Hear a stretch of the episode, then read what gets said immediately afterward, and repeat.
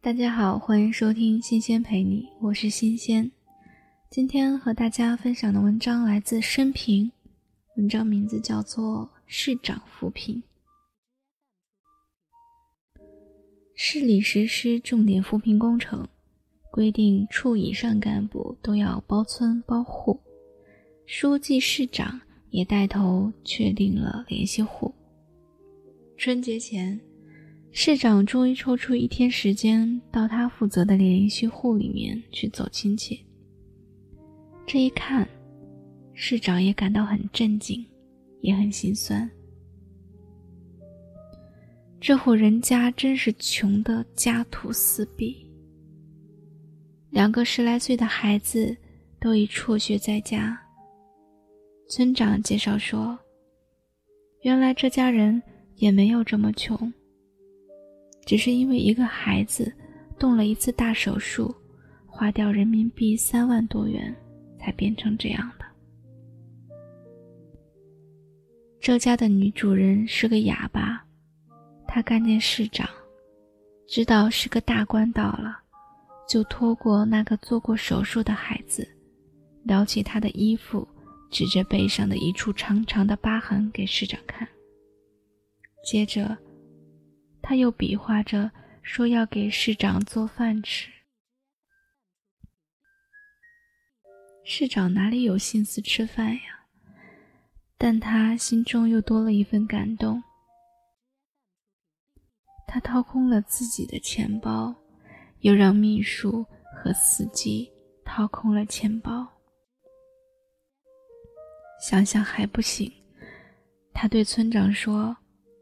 你要帮他家想个项目，让他家尽快从根本上脱贫。村长说：“项目是有，可就是缺，缺钱呀。再说，也没那么快见效。”市长又想了一阵，他对这家的男人说：“我想带着两个孩子去我家里过年。”男人跟女人比划了一阵，后来他们终于同意了。市长便载上两个脏兮兮的孩子回城了。回到家里，市长先让夫人和保姆给两个孩子洗澡，把他们收拾得焕然一新，然后又亲自带他们去动物园和娱乐场玩。两个孩子。先拘谨的，一句话不敢说，半天不到，已经一口一个伯伯的叫了。市长就是市长，在哪儿都能碰到熟人。人家惊奇的问：“市长，这是谁家的孩子？”市长便说：“是亲戚家的呀。”市长陪两个孩子疯玩了一天。晚上回到家，他看见夫人在收拾东西，便说：“你不用收拾了，今年过年不回乡下了，我们在城里过。”夫人纳闷地问：“怎么，今年你不廉政啦？”市长说：“这你还不明白？今年咱家不是有从乡下来的客人吗？为他们不回去。”第二天就是春节，市长忙着外出慰问，到深夜才赶回来和家人吃年饭。在饭桌上，他和夫人以及姑娘、女婿都给那两个孩子发了红包。大年初一是拜年的日子，往年这个日子。市长家总是屋门紧闭，不见人影。今天市长破例在家，立刻门庭若市。拜年的客人这批还没走，下批已经到了。没有客人进门，他们第一眼就看到市长身边坐着两个孩子。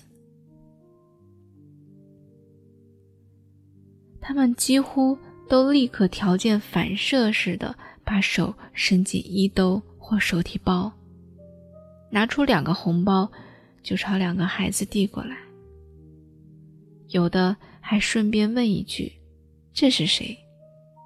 有的干脆什么也不问，但是那红包却都是鼓鼓囊囊的。市长也不推辞，有时反倒帮助做工作。孩子，拿着吧，叔叔给你们就拿着吧，别客气啊。一天下来，两个孩子各自收到打小红包二十三十个。市长让夫人帮助清点了一下，共有人民币二点八万元。市长把这些钱如数包好，让司机专程把钱和孩子一起送回去。他还亲自给村长修书一封，责成他帮助孩子一家人把这些钱花在刀刃上，并说。过一段时间，他要前往检查。